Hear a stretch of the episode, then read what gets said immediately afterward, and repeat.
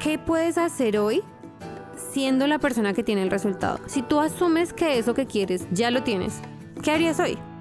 Esto es From Strong to Love, el podcast que cambiará tu vida, con tu coach Ángela Sarmiento.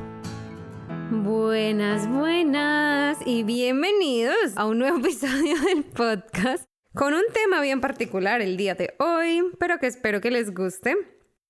Estoy tratando, es muy chistoso, amores, porque estoy sacando la carta de la semana. Quiero que tengan una, o sea, pues sé que les gusta, quiero que tengan como esa guía, pero me sale una misma carta una y otra vez. y digo me sale porque cuando hago lecturas para mí misma, siempre me sale esa carta. Y, y como que siento que ya el universo me está diciendo, bueno, Ángela, ya. O sea, de verdad. La carta que salió originaria de primeritas fue The Seven Star Sisters. Lo saqué del deck que se llama The Starseed Oracle. Y básicamente es una carta que dice que necesitamos crear. Que nuestra expresión y la expresión de nuestros deseos, de quienes realmente somos, de nuestros sueños y de materializar nuestros sueños, es la manera en que vamos a expandirnos y vamos a contribuir al universo con lo que realmente vinimos a hacer en el mundo. Ay, qué gracioso, pero por todos los cambios que yo estoy pasando me parece muy gracioso. La segunda carta, les voy a leer las tres que salieron porque mm, por algo salieron, entonces tal vez resuenen. La segunda carta es The Blue Flame y es un despertar espiritual espontáneo, activación, integración del tiempo. Y es ¿Dónde te estás negando a ti mismo ese despertar espiritual? Muchas veces lo tenemos, lo enfrentamos como que empezamos a sentir esos cambios, pero entramos en negación y empezamos, no, no, no, no, no, no, no, no, no, esto es muy raro, esto no, no puede ser, así no son las cosas y tratamos de volver a nuestra mente lógica. Entonces, ¿cómo activamos esa, esa intuición y esa verdad del universo y la integramos en nuestra vida diaria? Y la tercera es Earth School, divina, me encanta esta carta. Porque dice Life Lessons, Soul Growth Study and Higher Learning. Hay una creencia que nosotros estamos en entrenamiento en la tierra, nosotros somos almas que venimos a entrenar, aprender cosas en la tierra. La tierra, el mundo físico que nosotros conocemos es nuestra escuela y tenemos que venir a aprender la experiencia humana, pero somos almas superiores. ¿Qué experiencias o qué lecciones te está dando la vida que, necesitas procesar e implementar? ¿Cómo puede crecer tu alma? ¿Cómo puede crecer tu conexión? ¿Cómo puede crecer tu inspiración, sobre todo tu conexión. Creo que aquí es más clave tu conexión con lo superior, con lo divino. Y siempre se lo recuerdo, tú le puedes llamar Dios, le puedes llamar universo, yo le llamo universo, le llamo prana también, lo que tú quieras, lo que te nazca, como, como el lenguaje que a ti te sirva. Pero cómo incrementas tu conexión con eso y sobre todo cómo incrementas tu conexión contigo misma. Bueno, hoy es un capítulo experiencial. Hace rato no teníamos uno de estos y es, vamos a hablar de, primero, en, en Instagram me han dicho, o sea, un 100% de las personas, eso me pareció como divino, que no pensaba que fuera así, pero me alegró un montón cuando les pregunté que si les gustaba el tema de manifestación, si querían que hablara un poco más de esto, todos dijeron que sí, entonces vamos a empezar a hablar un poco más. Y esta vez quiero empezar a empezar por contarles cómo manifesté literalmente venirme a vivir a Alemania. Para contar esto tengo que, que entrar un poquito en detalle con muchas cosas del pasado. Voy a ser también súper vulnerable con ustedes, pero creo que no hay otra manera de serlo, no hay otra manera de sentar un ejemplo, un precedente y abrirme, abrir mi corazón más, porque con ustedes soy como mega transparente y creo que no hay otra manera mejor de enseñar este tipo de cosas, sobre todo en términos de manifestación, en términos energéticos, que con la verdad. Entonces, digamos que este proceso de manifestar Alemania ha sido bien chistoso porque nunca jamás en mi niñez, digamos, fue algo que yo aspirara, algo que yo quisiera, algo que yo deseara. De hecho, me acuerdo mucho que cuando yo cumplí 15 años, en Latinoamérica es muy común celebrar los 15, creo que en Estados Unidos son los 16, en Europa la verdad es que no sé, pero para mis 15 años mis papás me dieron dos opciones. La primera opción fue un viaje a Alemania con mis abuelos y una tía, o sea, ni siquiera viajaría con ellos, o una fiesta, o sea, ¿saben? Como lo normal de una fiesta, como la reunión con amigos, no sé qué. Y en ese momento para mí la decisión fue súper clara. Yo dije, yo quiero la fiesta, yo quiero compartir con mis amigos, quiero compartir con mi familia. Y me acuerdo tanto que en, en el colegio muchos de mis amigos y de mis conocidos me decían como, pero qué tonta, esa es una oportunidad de una vez en la vida, yo hubiera, o sea, como que todos decían, yo hubiera, sobre todo los hombres, era muy chistoso porque sobre todo los hombres me decían, yo, bueno, yo tenía muchos amigos hombres, eso lo explica porque sobre todo hombres, pero todos me decían que ellos hubieran elegido el viaje. Claro, a los hombres no se les celebran los 15 años, generalmente creo que es más orientado a celebrar los 18, pero no, pues que yo me haya dado cuenta, no es así como, ah, la fiesta, la reunión, pero bueno. Eh, todos me dijeron que estaba loca, que estaba equivocada, que me debía haber ido a Alemania de vacaciones. Y me acuerdo mucho en ese momento pensar, Alemania siempre va a estar ahí, pero tal vez mis amigos, mi familia y estos momentos que tengo en este instante, no. Y me alegró mucho de haber tomado esa decisión porque la pasé increíble, hubieron cosas malas, como en todo yo creo, hubieron cosas que me hubieran gustado que fueran diferentes, pero me gustó demasiado la experiencia, compartir con mis amigos, es muy gracioso porque al día de hoy ninguna de esas personas sigue siendo mi amigo. Ninguna. Es muy... O sea, tengo contacto con algunos, pero ninguno es que yo puedo decir como es mi amigo. Pero en ese momento fue súper especial, fue súper lindo. Y sobre todo compartir con mi familia las fotos que tengo con mis tías. Fue una foto ambientada, o sea, era de los años 70. En esa época era súper retro yo. Y todas mis tías se fueron con trajes así, faldas largas, mis tíos con chaqueta de cuero, tenis, jeans, o sea, divino, divino, divino. Y yo estoy, o sea, en serio, muy feliz de haber tomado esa decisión. Yo sé que seguramente tú puedes seguir estar pensando como, ay, yo también hubiera elegido el viaje, pero bueno. Desde esa fue la primera vez que yo escuché o contemplé Alemania en mi vida. Como que llegó a mi campo energético el concepto de Alemania porque nunca lo había pensado. Yo, por el contrario, siempre había soñado y siempre había querido irme a Francia. Ese era el sueño de mi vida, irme a vivir a Francia, a París, obviamente muy influenciada por todo, por toda la media, por todas las películas, por toda la historia esta romántica y la romantización de París, que a ver, si me preguntan a mí, merecidísimo se lo tiene porque me parece la ciudad más linda, una de las ciudades más lindas de Europa, es preciosa. Y ese era mi gran sueño, entonces nunca siquiera había considerado Alemania. De hecho, es muy, es muy gracioso porque yo estudiaba inglés y toda mi infancia estudié inglés. Mis papás estuvieron, fueron grandes eh, ejemplos en el, en el sentido de que ellos querían más para nosotros, nosotros me refiero a mis hermanos y para mí, y insistieron mucho en que aprendiéramos inglés. Pero yo siempre quería aprender francés. Mi sueño y yo era súper terca, yo quería estudiar francés y quería estudiar francés y quería estudiar francés porque quería irme a vivir a Francia, a París. Y fue muy gracioso porque mis papás me decían, si tú terminas el inglés y te comprometes a terminar el inglés y lo haces bien y no sé qué, te pagamos el curso de francés. Y yo, fine, you got this. Entonces dije como, trato hecho. Y terminé mi curso de, de inglés, me fue súper bien. Y obviamente, como ya saben, yo era como una niña súper nerdita, súper aplicada, todo muy juiciosa, toda buena niña. Y cuando terminó mi curso de inglés, paso al curso de francés, en el que duró un mes. Un mes. un mes y quería morirme después de eso, no porque no quisiera seguir, sino porque mis papás tenían, por un tema financiero, porque no fue otra cosa, sino un tema, una decisión financiera, mi curso de francés no era, no entraba más en el proyecto o en el plan financiero de la familia.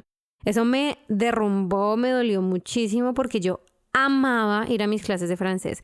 Me levantaba súper temprano, hacía tareas en la casa, veía videos, escuchaba música en francés. De hecho, yo era muy feliz. Entonces cuando me dijeron, básicamente me sentaron y me dijeron, mira, es una decisión financiera, esta otra cosa que queremos, que a donde se iría ese dinero, es más importante o la queremos más o es un bien mayor, más bien es un bien mayor para toda la familia que tus clases de francés que solo te sirven a ti y que pues es como que para mis papás era un capricho.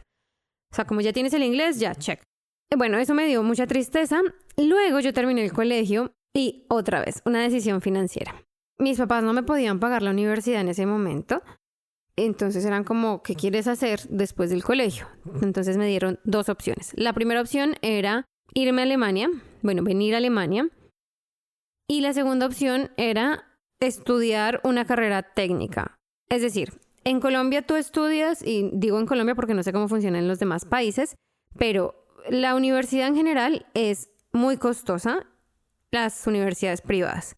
Hay universidades públicas, sí, que son muy económicas, y hay institutos de formación técnica o tecnológica. Hay uno en especial que es gratuito, que es como el más importante en Colombia, que tiene como todas las certificaciones, acreditaciones, etc. Es gratis, pero tú no sales con un título profesional. Ahora me río, me cago de la risa en mí misma por todos esos pensamientos que tenía, pero pues era una niña.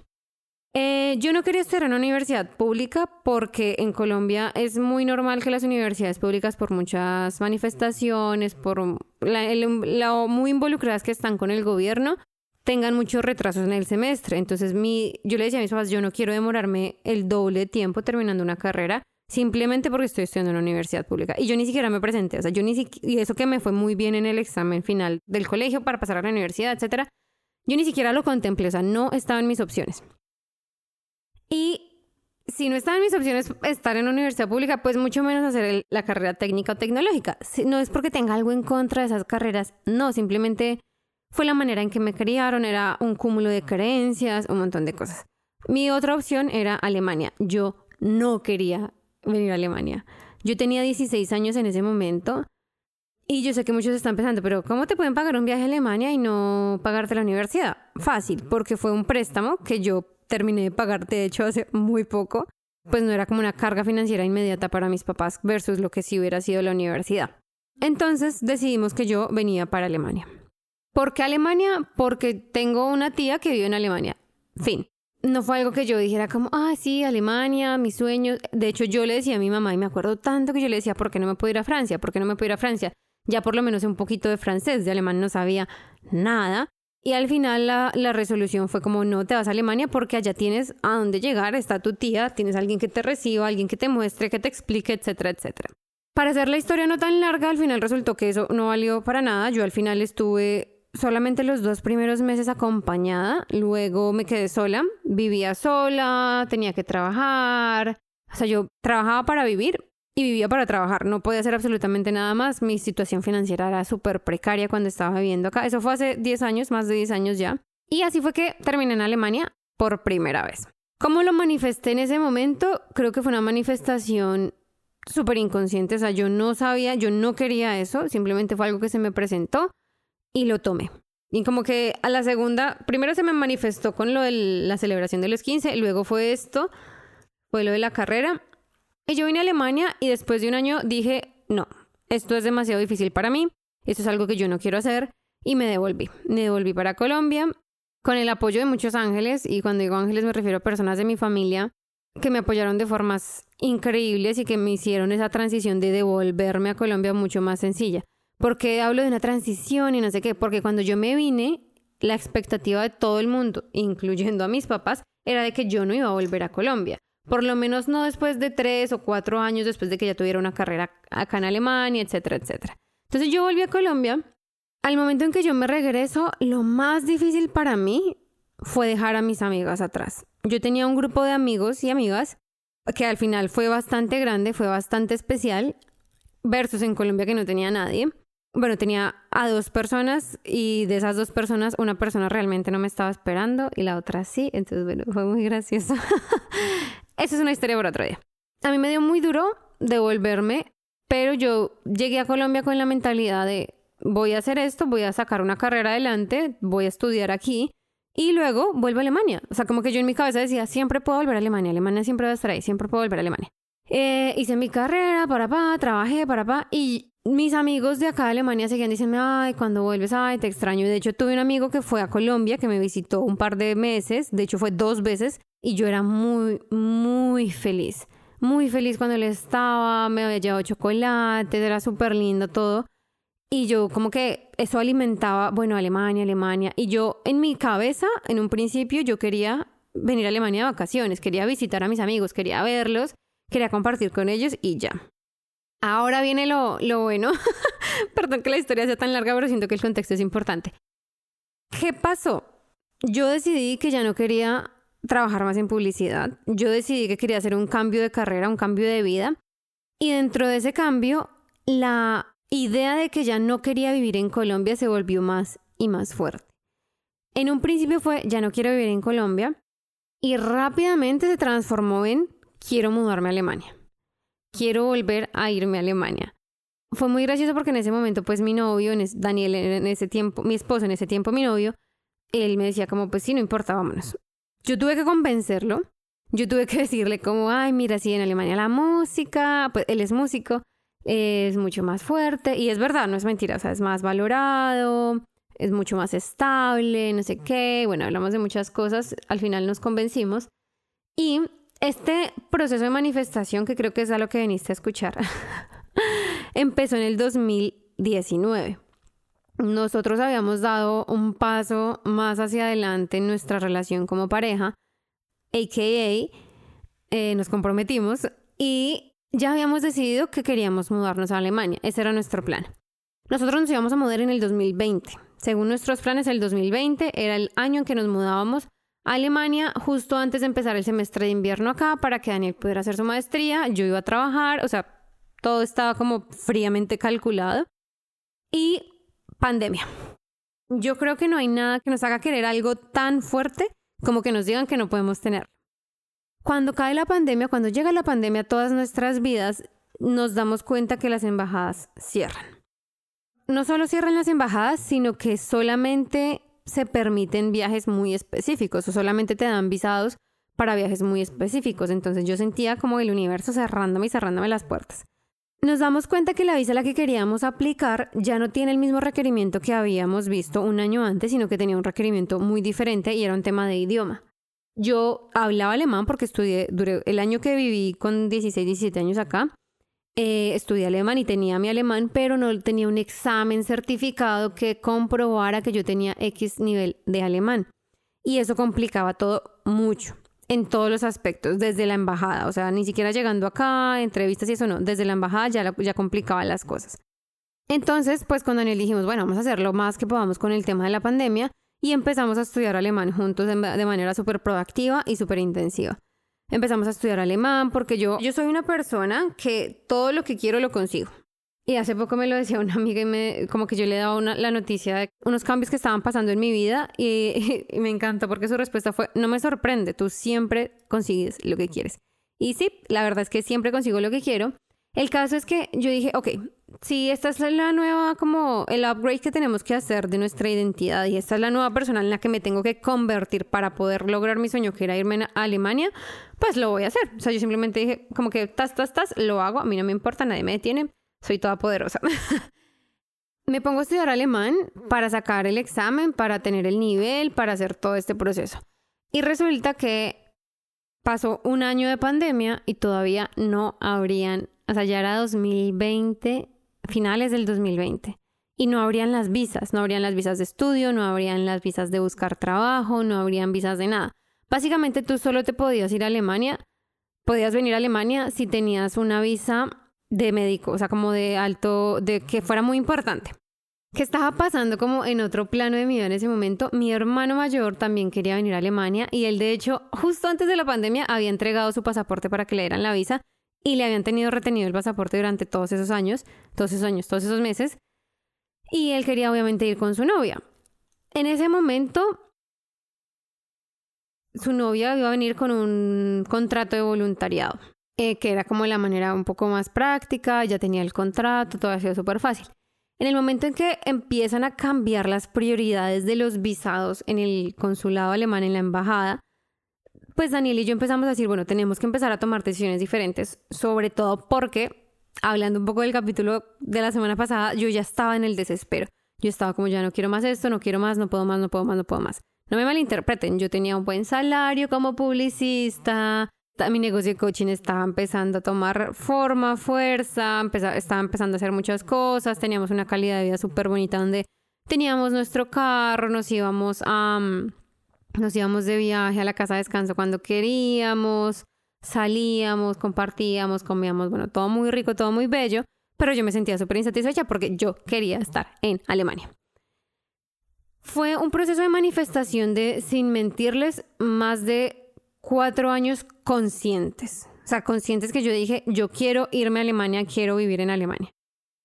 Fue un proceso de manifestación inconsciente de 10 años. Yo quería volver a Alemania desde el momento en que me fui. ¿Cuándo fue el momento en que yo cogí la manifestación por los callos y dije, Dios mío, ya ayúdame universo? Nosotros decidimos irnos por cierto tipo de visa y no salía. A mí no me salían los papeles y a Daniel sí. Entonces, Daniel tenía su visa, Daniel tuvo una entrevista en la embajada, le recibieron los papeles, todo salió muy bien. Y eso para mí hizo un clic. Entonces yo, en mi cerebro fue como, esto es posible. Y si volvemos y hablamos un poquito de las técnicas de manifestación, hay muchas técnicas, yo no me las sé todas, pero cuáles técnicas me funcionaron a mí en los momentos en que más incertidumbre yo sentía con respecto a venir o no a Alemania. Una que sigue siendo mi favorita al día de hoy es de escribir como si tú ya tuvieras eh, tus sueños hechos realidad. Entonces yo escribí básicamente una carta donde escribía cómo iba a pasar exactamente todo. Y yo escribía desde el momento en que a mí me llegaba el correo, cómo me iba a sentir, qué iba a hacer después, a quién le iba a avisar, a quién iba a llamar, cómo iba a reaccionar esa persona, qué iba a decir, qué iba a hacer, eh, luego qué pasaba, luego qué pasaba y luego qué pasaba y cómo era el trayecto en el avión y luego qué sentía y luego qué comía y luego qué hacía hasta el punto en el que yo llegaba a Alemania a encontrarme con mi esposo. Desde un punto en el que yo no tenía papeles, yo no tenía cita en la embajada, yo no tenía una confirmación, yo no tenía la visa, no tenía un tiquete, estaba el COVID, todo estaba súper inseguro no, sino incierto, todo era tan incierto porque las cosas cambiaban de una semana a la otra. Yo hice esa carta diciendo, así van a pasar las cosas. ¿Y qué hacía con esa carta? Yo la leía todas las noches y todas las mañanas. Era como algo intenso. ¿Por qué fue tan intenso? ¿Por qué lo hice tan intenso? Porque yo ya no estaba con mi esposo, en ese momento ya nos habíamos casado. Y, yo decía, como es que yo quiero esto ya. Ya, ya, ya, ya empecé a intentar manifestar, manifestar señales. O sea, yo quería empezar como un poco muy despacio, muy light, muy light conscientemente, ¿no? Como todos estamos manifestando todo el tiempo, toda nuestra vida estamos en constante manifestación, pero hacer esa manifestación consciente, yo empecé manifestando señales. Entonces, yo me acuerdo mucho que yo le pedí al universo que yo quería ver un... Primero dije, quiero ver un pájaro, y después dije, no, quiero ver un avión. Como que quise cambiar la señal en la que el universo me decía, eh, si vas a viajar, todo va a estar bien, no sé qué. Y me acuerdo tanto, tanto, tanto que iba un día con mi papá en el carro y estábamos subiendo un puente. Yo veo pasar un avión y yo me quedé como, ¡Ah! esta es mi señal. A ver, que estábamos pasando muy cerca del aeropuerto, sí. Pero yo vi el avión y al mismo tiempo pasó un pájaro. Entonces yo vi el avión y el pájaro como volar juntos y yo dije, esta es mi señal. Y empecé a confiar. Esa fue como la primera señal fuerte y clara del universo que yo he recibido en mi vida y empecé a confiar ahí un montón. Esa es otra técnica de manifestación, más porque yo en ese momento necesitaba manifestar calma. No solamente estaba tratando de manifestar el viaje, la visa, el tiquete, que todo saliera bien, sino que estaba tratando de manifestar calma y paz porque la ansiedad que estaba manejando no era normal. Otra señal que manifesté fue que yo le dije al universo, quiero ver un ratón quiero ver un ratón si todo va a salir bien. O sea, si todo va a salir como yo me lo estoy imaginando. Y pasaron muchos días y yo no veía un ratón y yo no veía, o sea, pues yo no quería verme obviamente un ratón porque a veces, a ver, también es una cosa que a veces con el tema de las señales nos podemos desviar a tratar de pedir una señal que es muy obvia para nosotros. Entonces, digamos que yo sé que yo tengo un marcador amarillo en mi escritorio, entonces voy a decir que si debería ser, o si esto va a salir bien, quiero ver un marcador amarillo. No, pues no, no es la gracia. La idea es como challenge un poquito, como retar un poco al universo y a, nuestra, a nuestro sistema de creencias y a nuestra conexión con el mismo universo al momento de recibir esas señales. Entonces, obviamente yo no quería ver un ratón en la calle, no quería encontrarme con un ratón. Pero yo dije, bueno, de pronto veo en la televisión, mencionan un ratón o un muñequito, o veo Tommy Jerry o algo así. Eso era como, o en Instagram, lo que sea. Y dije, quiero ver un ratón. Pues muy gracioso, pasaron muchos días y yo un día estaba subiendo las escaleras y mi gata estaba jugando con algo. Y yo no entendía con qué estaba jugando, entonces como que ya cuando ya se fue me di cuenta que estaba jugando con su ratoncito de peluche. Y es un ratón que yo había visto muchas veces, que yo sabía que estaba, o sea, inconscientemente sabía que estaba en mi casa, pero que hasta que no lo vi así como que mi gata haciendo ruido, jugando con él, prácticamente llevándomelo a los pies, yo no entendí como, ok, esta es la señal del universo de que todo va a salir bien y que me puedo relajar. Porque yo le había pedido en ese momento esa señal al universo porque yo no estaba disfrutando del tiempo que tenía en Colombia. Yo estaba como encerrada en mi cuarto, spacing out, como desconectándome de la realidad, viendo series hasta las 2, 3 de la mañana, no salía para nada, no hacía nada productivo con mi existencia, no me estaba permitiendo despedirme de mi familia, no me estaba permitiendo disfrutar la comida por el estrés y la ansiedad de que quiero este resultado ya.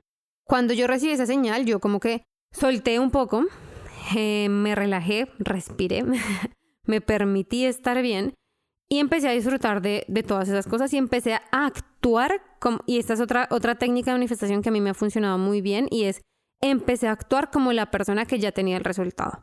Entonces yo empecé a actuar como si ya tuviera la visa, ya tuviera el tiquete comprado, ya todo estuviera en marcha. Yo simplemente estaba despidiéndome de mi país, de mi ciudad, de mi familia, de mis amigos, de todo. No fue fácil, pero requirió una cierta intencionalidad que se necesita al momento de manifestar cosas grandes. Entonces yo estaba, empecé a estar más tranquila, a salir con mis amigos, a despedirme de personas, despedirme incluso de mi pasado, despedirme, hacer como las paces con ciertas cosas. Empecé a comprar cosas, a votar, empecé a decir como, bueno, esto, esto se queda aquí en Colombia, esto se vota, pedirle a mis papás, me lo guardas.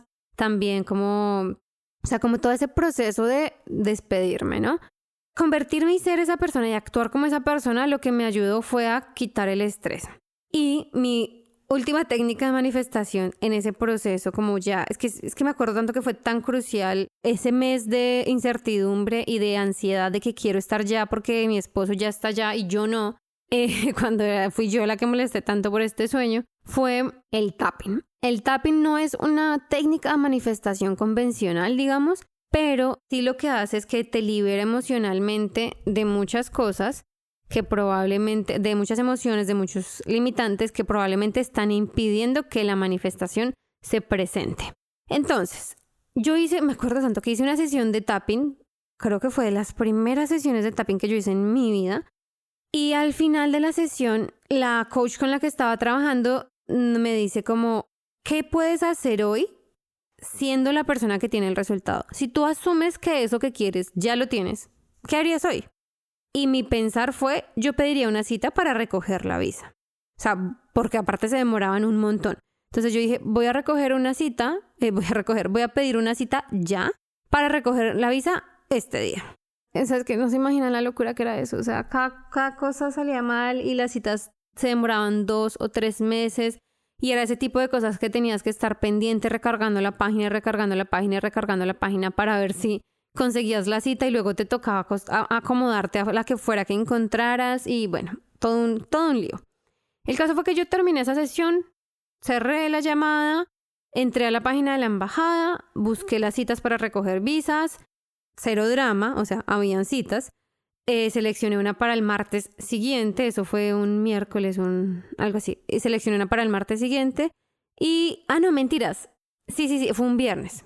Un viernes en la mañana seleccioné la cita, no sé qué, y dije, bueno, ya. A esta cita voy a ir a recoger mi visa, un martes. Y yo, o sea, detrás de eso yo seguía meditando, seguía haciendo visualización, seguía jugando, jugando literal con mi energía, como la movía, la extrapolarizaba de mi cuerpo, la transformaba, seguía leyendo mi carta todos los días.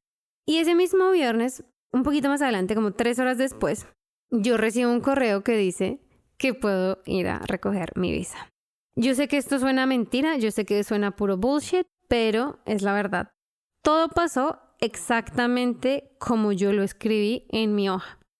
En esa carta que yo escribí, todo pasó al pie de la letra, solo que mucho más rápido. Como así, yo había escrito en mi carta que yo iba, recogía la visa y en esa semana siguiente me despedía de todas las personas, me despedía a mis abuelos, no sé qué. Yo una semana antes había visto a todas mi familia, o sea, había estado con las personas más importantes en mi vida yo recibo eso, ese email, y salto de felicidad, me siento tal como estaba, había esperado sentirme. Le aviso a Daniel, que estaba acá en Alemania, eh, le aviso a mis papás, y yo ya tenía la cita pedida. Entonces fue como, wow, wow, wow, porque todo fue súper alineado. Entonces todo ese fin de semana, donde me vi con una amiga, donde salí con mis papás, donde fue como comprar las últimas cosas, porque ya, ya de verdad me faltaba casi nada por comprar, pero fue más como comer con mis papás, verme con mi hermano mayor, como hacer ese cierto tipo de cosas. Alistar la maleta. El martes yo recogí la visa, el martes me hice la prueba de COVID, el martes compré el tiquete y el miércoles yo ya estaba en Alemania. O sea, todo pasó, mentira, bueno, no, el jueves yo ya estaba en Alemania, pero el miércoles viajé al mediodía. Y en el camino pasaron muchas trabas. Ejemplo, en ese momento, en ese preciso momento, España había abierto puertas para los colombianos para turismo. Entonces habían abierto, pues no colombianos en general, habían abierto puertas para turismo. Y el vuelo, y yo había comprado dos vuelos. Yo había comprado un vuelo Bogotá, Bogotá-Madrid y otro vuelo separado, o sea, no con la misma aerolínea, aerolínea, eh, Madrid-Múnich. Cuando yo llego al aeropuerto, esa mañana de mi vuelo, es decir, ese miércoles, España, por razones de COVID, etcétera, etcétera, cierra otra vez las puertas de turismo. Yo llego al aeropuerto a encontrarme con un montón de personas como súper desubicadas, molestas, etcétera, porque las aerolíneas ya no estaban llevando a la gente. Solo te dejaban subir al avión con rumbo a España si tenías residencia española, si eras español o si estabas casado con un español. Fin. Y yo era como, me acuerdo tanto diciéndole a la persona del counter como, ven, es que yo voy para Alemania. No, es que no puedes estar en España, no puedes salir del aeropuerto de España. Y yo, yo sé, pero es que yo no voy a salir del aeropuerto de España. Fue un temazo, o sea, horrible, hasta que yo como que paré, hablé con el universo, literal, con los ángeles y les dije como, por favor, ayuda, yo me quiero ir, aparte porque faltaban como 10 minutos para que saliera el vuelo. Y decía, yo me quiero ir. Vuelve la chica a los dos minutos, me dice como, ok, te vamos a, dar pase a ti, ve, corre, corre a la entrada. Yo voy y en, mi, en mi carta yo había manifestado, yo quería manifestar un viaje cómodo. Pues resulta que por el hecho de que tantas personas no pudieron viajar, toda, las, toda la parte turística que estaba pensada que viajara, no viajó entonces yo tuve como tres asientos para mí sola. Entonces me pude acostar así como a lo largo y ancho. Fue supremamente cómodo el viaje. No había gente alrededor mío, entonces podía bajarme un poco la máscara y respirar un momento, volverme a poner. O sea, fue un viaje súper fácil. Llegué a encontrarme con mi esposo y a sentir todas esas cosas. O sea, mi manifestación llegó al poder de que cuando yo escribí la carta, Daniel no había conseguido dónde vivir. Y el momento en que yo llegué, Daniel 15 días antes había conseguido el apartamento donde estamos viviendo, que es un apartamento grande. O sea, yo siempre decía, yo quiero vivir en un apartamento grande, amplio y bonito en Alemania y central. Nosotros vivimos a dos estaciones del centro de Múnich. Tenemos un apartamento que le entra luz por todas partes, un apartamento precioso de dos habitaciones, tiene tina, que era otro de mis requisitos conscientes e inconscientes, y Básicamente yo manifesté todo al pie de la letra. Si esta es la técnica que va a servir para ti, no lo sé. Simplemente es mi experiencia, quería compartirla con ustedes. Las cosas sí se pueden hacer real, hay que poner de nuestra parte, no simplemente es me quedo, o sea, digamos que con el ejemplo de pedir la cita, anticipadamente confiando en que todo iba a estar bien y confiando en que iba a poder recoger la visa ese día, eso es tomar acción. Cuando yo hablo de tomemos acción y no solo querer y querer y querer y mirar el vision board, sino tomar acción en pro de eso, a eso me refiero con tomar acción. Tomar acción alineada, tomar acción confiando que el universo nos respalda, nos acompaña y que si las cosas no salen bien es porque hay algo mejor para nosotros. Uf, Dios. Esa fue una historia larga, pero quería compartirles de hace mucho tiempo, así como así fue como manifesté Alemania. Ah, bueno, y se me olvidaba. Una de las cosas también súper importantes que me ayudaron a manifestar Alemania fue la música. La música en el sentido en que yo cerraba los ojos cuando me estaba bañando, como eso, eso se llama quantum leaping. Entonces yo hacía saltos cuánticos en el sentido en que yo me estaba bañando con una canción y en mi mente yo me imaginaba salir de la ducha escuchando la misma canción, pero en Alemania. Y ustedes no se imaginan el impacto y yo le decía a Daniel, o sea, ya estando acá, yo le decía muchas veces a Daniel como es muy raro porque yo con esta canción manifestaba esto. Cuando yo vine acá a Alemania y ya un día común y corriente y estar escuchando esa canción mientras me baño estando acá es como súper poderoso. Entonces también una canción o la música también nos ayuda a manifestar y a conectar con eso que queremos, que queremos manifestar en nuestra vida. Ahora sí, eso es todo por hoy, mis amores. Recuerden que si quieres trabajar conmigo, conocer más de lo que hago, puedes encontrarme en angelasarmiento.com, www.angelasarmiento.com o en Instagram de THE Abundance Goddess. Que tengan una linda semana. Chao, chao.